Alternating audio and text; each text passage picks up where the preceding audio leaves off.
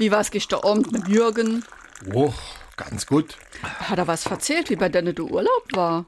Nee, eigentlich nicht. Und was machen die Kinder? Hat er auch nichts erzählt. Uns Martina? Ist bei dem alles in Ordnung?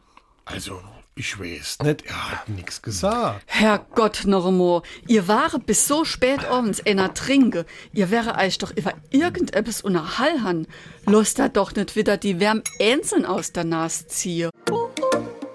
SR3. Warum wir so reden. Wie man schwätze. Will man nicht frank und frei über eine bestimmte Sache Auskunft geben, dann muss der andere nachfragen, nachbohren oder die Würmer aus der Nase ziehen.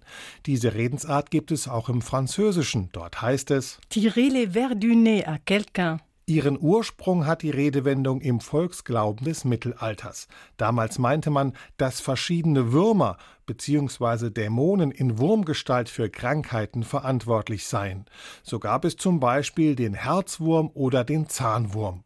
Um diese wieder loszuwerden, benötigte man den sogenannten Wurmsegen.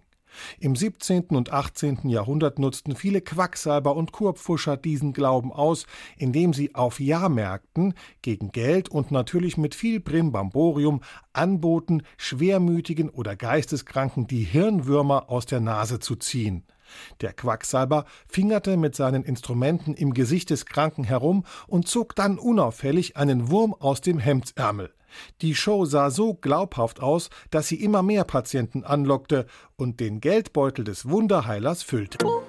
SR3.